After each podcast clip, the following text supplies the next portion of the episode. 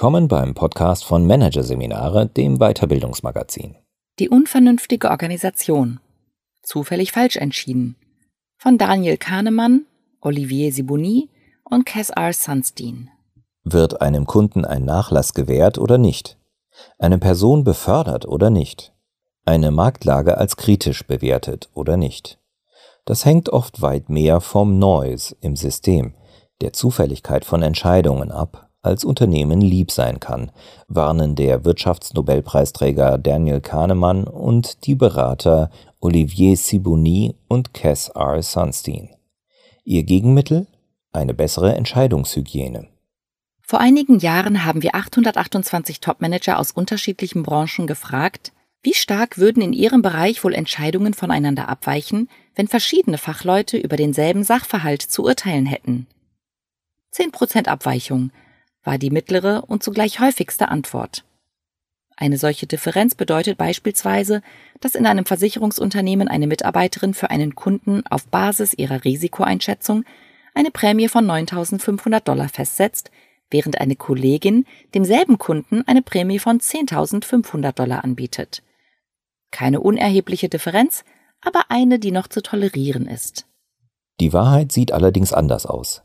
Wir haben in einem Versicherungsunternehmen untersucht, wie groß die mittlere Differenz bei der Prämienfestsetzung tatsächlich ist, indem wir verschiedenen Zuständigen dieselben Fälle zur Beurteilung vorgelegt haben, wobei die Mitarbeitenden nicht wussten, dass sie an einem Experiment teilnahmen. Die Differenz in den Entscheidungen lag bei 55 Prozent, also etwa beim Fünffachen dessen, was die befragten Führungskräfte erwartet hatten. Wenn eine Mitarbeiterin eine Prämie von 9.500 Dollar festsetzt, lautet das Angebot eines Kollegen im selben Fall nicht etwa 10.500, sondern 16.700 Dollar. Und das ist ein Medianergebnis. Das heißt, bei der Hälfte der Fallpaare war die Differenz zwischen den beiden Prämien sogar noch größer. Auch wenn niemand mit Sicherheit wissen kann, was der ideale Wert im besagten Fall wäre, eine solche Streuung in der Urteilsbildung ist wirtschaftlich nicht sinnvoll. Sie verletzt Gerechtigkeits- und Konsistenzerwartungen und damit die Glaubwürdigkeit des Systems. Kurz, es muss etwas gründlich schiefgehen, wenn bei gleichen Voraussetzungen für den einen Kunden eine hohe, für den anderen eine viel niedrigere Prämie angesetzt wird. Wenn die eine Kundin, die sich beschwert, den Kaufpreis vollständig zurückerstattet bekommt, die andere sich dagegen mit einer Entschuldigung begnügen muss wenn eine Mitarbeiterin, die seit fünf Jahren im Unternehmen ist, eine Beförderung, die andere mit derselben Leistungsbeurteilung aber eine höfliche Abfuhr erhält. Die Zufälligkeit, von der hier die Rede ist, ist etwas anderes als die Verzerrungen, die wir als Bias kennen.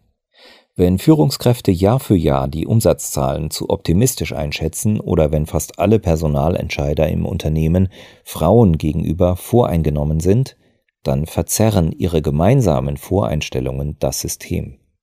Es ist wie wenn bei einer Zielscheibe die meisten falschen Treffer in einer bestimmten Ecke liegen. Aus dieser Konsistenz lässt sich eine Vorhersage ableiten. Die Wahrscheinlichkeit ist hoch, dass auch der nächste Treffer bzw. die nächste Entscheidung einer entsprechenden Verzerrung unterworfen sein wird. Das System ist vorhersagbar verzerrt. Sind aber nicht alle Entscheidenden voreingenommen oder sind sie es auf unterschiedliche Weise, dann entsteht daraus etwas Unberechenbares. Stellen wir uns noch einmal die Zielscheibe vor. Jetzt ballen sich die schlechten Treffer nicht alle in einem Bereich, vielmehr gibt es eine breite Streuung. Wo der nächste Schuss landen wird, ist kaum vorhersagbar, und zur Erklärung des Ergebnisses fällt uns auch keine interessante Hypothese ein. Wir wissen nur eines. Hier sind miese Schützen am Werk. Wenn zum Beispiel die Hälfte der Personalentscheider Frauen gegenüber voreingenommen ist, die andere Hälfte aber nicht, erkennen wir keine systematische Verzerrung. Und trotzdem kommt es zu vielen Fehlern bei der Einstellung von Mitarbeiterinnen. Die Entscheidungen im System sind verrauscht. Wir nennen das Phänomen daher System Noise. System Noise setzt sich aus zweierlei Rauschen zusammen. Level Noise und Pattern Noise. Um die Dramatik zu verstehen, lohnt es sich, über den Tellerrand der Wirtschaft hinauszublicken. Und zwar auf das Justizsystem, wo eine Vielzahl von Untersuchungen gezeigt hat, dass die Höhe des Strafmaßes für ein und dieselbe Tat in einem inakzeptablen Maß davon abhängen kann, an welchen Richter oder welche Richterin ein Angeklagter gerät. Der eine Richter ist ein harter Hund, der andere urteilt im Schnitt stets milder. Dadurch entsteht im System eine Zufälligkeit, die wir Level Noise nennen. Doch auch die prinzipiell eher mild oder streng eingestellten Richter weichen in bestimmten Situationen von ihrem persönlichen Grundmuster ab. Während die eine Richterin immer besonders hart bei Wiederholungstätern urteilt, verfährt die andere stets dann milde, wenn es um Wirtschaftskriminalität geht. Dieses Abweichen vom persönlichen Mittelwert bringt Pattern Noise hervor. Es geht aber noch zufälliger. Denn Menschen werden auch durch die scheinbar nebensächlichsten Faktoren in ihrem Entscheidungsverhalten beeinflusst. So belegen Studien, dass die Strenge von Gerichtsurteilen von Temperaturschwankungen abhängen kann. Davon, ob die örtliche Footballmannschaft am Wochenende erfolgreich gespielt hat, ob der vor Gericht stehende gerade Geburtstag hat oder auch, in welcher Reihenfolge die Fälle verhandelt werden. Dieser Occasion Noise entsteht dadurch, dass wir nicht durchgehend dieselbe Person sind. In dem Maße, wie unsere Stimmung schwankt, etwas, dessen wir uns bewusst sind, schwanken auch einige Leistungsmerkmale unseres kognitiven Apparates, etwas, dessen wir uns nicht völlig bewusst sind.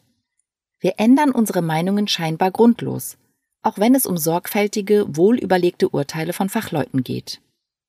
Urteilsprozesse sind nach unserem Verständnis ein elementarer Bestandteil aller Entscheidungsprozesse, die eine Wahl zwischen verschiedenen Optionen verlangen. Diese Optionen nämlich müssen bewertet werden, und der menschliche Intellekt ist dabei das Messinstrument. Wie viel Dissens bei einem Urteilsprozess noch akzeptabel ist, hängt vom Problem ab. Hohe Variabilität ist bei einigen Urteilsfragen unproblematisch, manchmal sogar wünschenswert, etwa wenn es darum geht, Ideen zu generieren. Bei fachlichen Urteilen, bei denen man einem wahren Wert, der Mitte der Zielscheibe, möglichst nahe kommen will, auch wenn dieser Wert oft unbekannt ist, ist eine sehr große Variabilität aber immer ein Problem. Wenn die eine Managerin die Marktlage als kritisch bewertet, die andere jedoch als unkritisch, dann muss eine von ihnen falsch liegen. Die Differenz kann dann natürlich ein Hinweis auf Kompetenzmängel sein. Häufiger aber deutet sie auf Noise im System hin. Wie aber kommt es zu diesem Noise? Natürlich können wir viele Dinge, die beim Fällen eines Urteils wichtig wären, vor allem eines prädiktiven Urteils, einer Zukunftsvorhersage, schlicht nicht wissen. Selbst wenn wir zur Beurteilung eines Falles alles Aktuelle wüssten. Wir kennen die Zukunft nicht. Wir wissen beispielsweise nicht, was in den kommenden Jahren Person X, von der wir glauben, dass sie ein hohes Potenzial für Position Y hat, geschehen wird. Informationen nicht zu haben, die es bräuchte, um gute Entscheidungen treffen zu können, ist aber nur eine Seite des Problems. Die andere ist, dass wir der Illusion der Gültigkeit unterliegen, also diese objektive Unwissenheit meist ausblenden und unsere Fähigkeit, aus aktuellen Fakten Schlüsse zu ziehen, mit der Fähigkeit verwechseln, zukünftige Entwicklungen vorhersagen zu können. Man kann es Menschen nicht zum Vorwurf machen, dass sie das Unvorhersagbare nicht vorhersagen können aber man kann ihnen diese mangelnde Bescheidenheit vorwerfen. Sie gehört zu den vielen Fehlern, die uns bei Urteilsprozessen unterlaufen. Zu diesen psychologischen Biases gehört beispielsweise auch der Halo-Effekt. Wir schließen von einem Merkmal einer Person, etwa dem Aussehen eines Bewerbers, auf andere Merkmale, die in keinem Zusammenhang damit stehen, zum Beispiel Charakter oder Intelligenz. Wir suchen nach Kohärenz in Informationen und legen es deswegen unbewusst darauf an, aus einer Vielzahl an Informationen eine schlüssige Geschichte zu stricken, auch wenn diese Kohärenz gar nicht vorliegt. Vor allem gewichten wir Informationen fehlerhaft und weisen ihnen manchmal eine überzogen hohe oder eine zu niedrige diagnostische Bedeutung zu. Pattern Noise zum Beispiel wird vor allem dann erzeugt, wenn eine Entscheidung die Gewichtung mehrerer, sich widersprechender Hinweise erfordert, die sich nicht leicht zu einer schlüssigen Geschichte zusammenfügen lassen. Beispiel Manche spricht dafür, dass eine Bewerberin über fachliche Brillanz und Charisma verfügt. Anderes deutet darauf hin, dass es eher an Sorgfalt und Gelassenheit fehlt. Hier werden verschiedene Personalverantwortliche intuitiv verschiedene Hinweise stärker gewichten und andere weniger stark gewichten, je nach persönlicher Disposition oder Stimmung. Ein typisches Beispiel für unser oft fehlerhaftes intuitives Denken ist auch unsere Neigung, bei der Beantwortung schwieriger Fragen darauf auszuweichen, eine leichtere Ersatzfrage zu beantworten. Statt halte ich den Bewerber für kompetent, beantworten wir die Frage, spricht diese Person mit Selbstbewusstsein und Autorität. Dies verursacht Fehler, wenn die wahren Antworten auf die beiden Fragen unterschiedlich sind. Die kognitive Fehlleistung zeigt sich dann als Bias im System, wenn die Entscheidungsträger alle dasselbe Vorurteil haben, als Pattern Noise dagegen, wenn die Antworten auf die Frage je nach persönlichem Background unterschiedlich ausfallen. Der Mechanismus der Ersatzfragestellung kann aber auch zu Occasion Noise führen. Wenn eine Person beispielsweise die Frage nach ihrer Lebenszufriedenheit durch die Frage ersetzt, wie fühle ich mich gerade, dann wird ihre Antwort zu unterschiedlichen Zeiten zwangsläufig unterschiedlich ausfallen.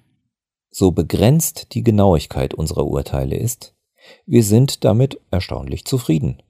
Das liegt daran, dass wir eine emotionale Belohnung empfangen, sobald wir die uns vorliegenden Fakten und unser erreichtes Urteil als stimmig empfinden.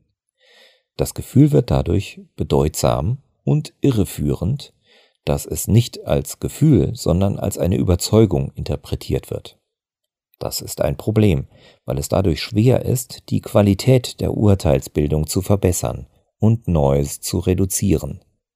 Wie aber kann eine Organisation dies dennoch erreichen? Wir empfehlen dafür eine bessere Entscheidungshygiene, die auf folgenden Grundsätzen beruht. Es geht bei Urteilen um Genauigkeit, nicht um Ausdruck von Persönlichkeit. Urteilsprozesse, bei denen erwartet wird, dass andere fachlich versierte Personen zu einem zumindest ähnlichen Urteil kommen sollten, profitieren davon, die subjektive Urteilsbildung bewusst einzuschränken. Eine radikale Anwendung dieses Grundsatzes ist die Ersetzung der subjektiven Urteilsbildung durch Algorithmen oder Regeln, auf die man sich im Vorfeld einigt. Ein Vorteil solcher Regeln, sie geben jedem Prädikator in einem Entscheidungsfall ein bestimmtes Gewicht, das nicht von einem Beurteilenden zum nächsten, von einem Fall zum nächsten schwankt. Beispiel in einer Personalauswahlsituation wenden wir oft intuitiv persönliche Regeln an, wie der Unterschied zwischen einer 9 und 10 bei Kommunikationskompetenz fällt bei einem Bewerber weniger ins Gewicht als der Unterschied zwischen einer 6 und 7 bei Fachkompetenz. Solche Regeln helfen aber nur dann, wenn der eigene Scharfsinn dem Sachverhalt angemessen ist. Oft vermitteln sie uns bloß die Illusion der Gültigkeit und bringen Neues hervor, weil jeder seinen eigenen, objektiv nicht begründbaren Regeln folgt. Die gezielte Nichtberücksichtigung solcher subtilen Regeln und ihr bewusster Ersatz durch ein einfaches Entscheidungsmodell, eine Regel, auf die man sich im Vorfeld einigt, eliminiert daher Noise. Im Urteilsprozess hilft es, eine Außenperspektive einzubeziehen.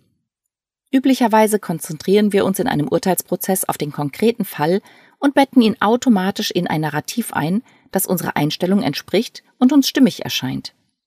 X ist passiert, weil vorher Y geschehen ist. Das führt insbesondere bei Vorliegen spärlicher Informationen oft in die Falle. Beispiel Man weiß, eine junge Frau kurz vor dem Uniabschluss konnte schon im Alter von vier Jahren lesen. In einem Experiment danach gefragt, welchen Abschluss sie wohl machen wird, neigen viele Probanden dazu, zu matchen. Das heißt, sie verorten das Lesealter auf einer imaginären Skala. Ungewöhnlich, aber nicht außergewöhnlich, denn es gibt auch Kinder, die noch früher lesen können. Und schätzen dann den vermuteten Notendurchschnitt kurzerhand anhand desselben Maßstabes. Ungewöhnlich, aber nicht außergewöhnlich, also vielleicht 1,3. Das wäre aber nur richtig, wenn die Lesefrühreife und der Notendurchschnitt hundertprozentig korreliert wären, was aber nicht der Fall ist. Intuitive Vorhersagen, die auf spärliche verfügbare Informationen abgestimmt sind, hier das Lesealter, sind meist zu extrem. Der Fachbegriff dafür lautet nicht regressiv, weil ein statistisches Phänomen, die Regression zum Mittelwert, nicht beachtet wird. Andererseits wäre es aber auch ein Fehler, die Information völlig außer Acht zu lassen und für die Studentin beispielsweise nur den durchschnittlichen Notenschnitt zu vermuten. Das Ergebnis muss also dazwischen liegen. Wird das Lesealter berücksichtigt, die Vorhersage aber auch an einem durchschnittlichen Referenzergebnis verankert, dem allgemeinen Notenschnitt zum Beispiel, liefert diese Außenansicht ein Korrektiv für die intuitive Vorhersage und ist in der Regel stichhaltiger als diese. Eine Außenperspektive einzunehmen heißt also, man betrachtet seinen Fall nicht als einzigartiges Problem, sondern bezieht sich auf eine Referenzklasse ähnlicher Fälle. Urteile sollten in einzelne Bewertungsdimensionen unterteilt werden. Unsere Neigung, Informationen so zu behandeln, dass sie sich nahtlos ins Gefüge unserer persönlichen Einstellungen oder eines stimmig erscheinenden Narrativs einfügen, lässt sich dadurch bekämpfen, ein Urteilsproblem in kleinere Bewertungsdimensionen zu zerlegen, die von mehreren Personen oder Teams unabhängig voneinander bearbeitet werden. Beispiel Ein Unternehmen ventiliert die Idee, einen Wettbewerber zu übernehmen. Zu diesem Zweck bewerten mehrere Teams unabhängig voneinander, unter Beachtung auch der Außenperspektive, je eine Dimension wie die technologische Kompetenz der Produktentwicklungsabteilung des Übernahmeziels oder die Qualität des Führungsteams des Übernahmeziels. So werden beispielsweise Halo-Effekte, im positiven Licht eines Faktors sieht man auch die anderen positiv, vermieden. Urteile sollten unabhängig voneinander gefällt und dann zusammengeführt werden. Gerade Gruppendiskussionen erhöhen die Gefahr der Verfälschung von Urteilen. Beispielsweise, wenn sich Menschen darin oft einfach einer schon geäußerten Meinung anschließen. Besser ist es, die Einschätzung der einzelnen Teilnehmenden vor der gemeinsamen Diskussion des jeweiligen Punktes zusammenzutragen. Dies enthüllt das Ausmaß von Noise und erleichtert eine konstruktive Beilegung der bestehenden Differenzen. Werden die unabhängig getroffenen Urteile schließlich gemittelt, verringert dies System Noise, allerdings keine geteilten Vorurteile. Denn ein Einzelurteil ist eine Stichprobe, die aus der Grundgesamtheit aller möglichen Urteile gezogen wird. Die Vergrößerung der Stichprobe verbessert die Genauigkeit der Schätzwerte. Der Mittelwert einer Gruppe mit breit gestreuten Einzelurteilen kann daher letztlich genauer sein als ein einhelliges Urteil, vor allem weil die Urteilenden vielfältige Kompetenzen und einander ergänzende Urteilsmuster haben. Der Informationsfluss sollte gesteuert werden. Fachkräfte, die Urteile treffen, sollten keine Informationen erhalten, die sie nicht unbedingt benötigen und die sie voreingenommen machen könnten, auch wenn diese Informationen richtig sind. Beispiel Vorstellungsgespräche werden besser, wenn sie anhand eines strukturierten Leitfadens geführt werden, der dafür sorgt, dass die Urteilenden genau die Daten einholen, die für ihr Urteil relevant sind. Es empfiehlt sich die Konzentration auf relative Urteile. Relative Urteile, also x ist besser als y, sind weniger verrauscht als absolute Urteile, also x ist gut zum Beispiel weil unsere Fähigkeit, Urteilsobjekte auf einer Skala einzuordnen, begrenzt ist, während wir sehr viel besser dazu in der Lage sind, paarweise Vergleiche anzustellen. Urteilsskalen, die Vergleiche verlangen, sind daher weniger verrauscht als Skalen, die absolute Urteile fordern. So verlangt beispielsweise eine Fallskala Urteilenden ab, einen Kasus auf einer Skala zu verorten, die durch Beispielfälle definiert ist, die allen Urteilenden vertraut sind. Unklare Skalen mit mehrdeutigen Bezugspunkten führen dagegen zu verrauschten Urteilen. Beispiel nicht alle Personalentscheider und Entscheiderinnen verstehen automatisch dasselbe unter einem Attribut wie kommunikativ. Intuition kann am Ende, darf aber nicht am Anfang des Prozesses stehen.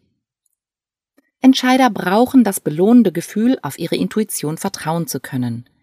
Intuitive Urteilsbildung sollte daher keineswegs verboten werden, aber ihr sollte bei wichtigen Entscheidungen eine analytische Phase vorausgehen, in der, wie beschrieben, Teildimensionen unabhängig und unter Berücksichtigung der Außenperspektive bewertet werden. Die intuitive Entscheidung kann dann abschließend, nach Betrachtung aller Dimensionen, also mit zeitlichem Aufschub erfolgen. Auch Strategien zur Noise-Reduktion können natürlich Fehler erzeugen. Es ist zum Beispiel möglich, einen neues-freien Algorithmus zu entwickeln, der zu rassistischen, sexistischen oder anderweitig diskriminierenden Urteilen führt, weil er zwar eindeutigen, aber eben vorurteilsbeladenen Regeln folgt. Auch kann die Bekämpfung von Noise kostspieliger sein als dessen Hinnahme. Stellt man in einem Noise Audit etwa fest, dass es nur wenig Noise gibt, kann es sein, dass es sich nicht lohnt, diesen zu bekämpfen und dafür beispielsweise mehr Personal einzustellen. Ein von Noise völlig freies System kann ohnehin nicht das Ziel sein, da dies die Kreativität eines Unternehmens untergraben würde. Auch die Kritik, dass die Einschränkung von Ermessensspielräumen Menschen, die sich nach Handlungsspielräumen sehnen, demotivieren könnte, sollte ernst genommen werden. Aber überall dort, wo Ungerechtigkeiten und Kosten dadurch entstehen, dass die Ergebnisse fachlicher Urteile sehr weit auseinandergehen, lohnt sich die Bekämpfung von Noise.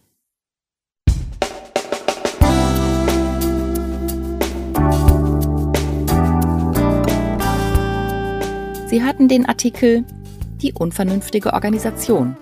Zufällig falsch entschieden. Von Daniel Kahnemann, Olivier Siboni und Cass R. Sunstein. Aus der Ausgabe Januar 2022 von Managerseminare, produziert von Voiceletter. Weitere Podcasts aus der aktuellen Ausgabe behandeln die Themen Lehren von Luhmann. Hilfsbereitschaft kann schaden. Und eine Bestandsaufnahme zur positiven Psychologie. Erwachsene Erkenntnisse. Weitere interessante Inhalte finden Sie auf der Homepage unter managerseminare.de und im Newsblog unter managerseminare.de/blog.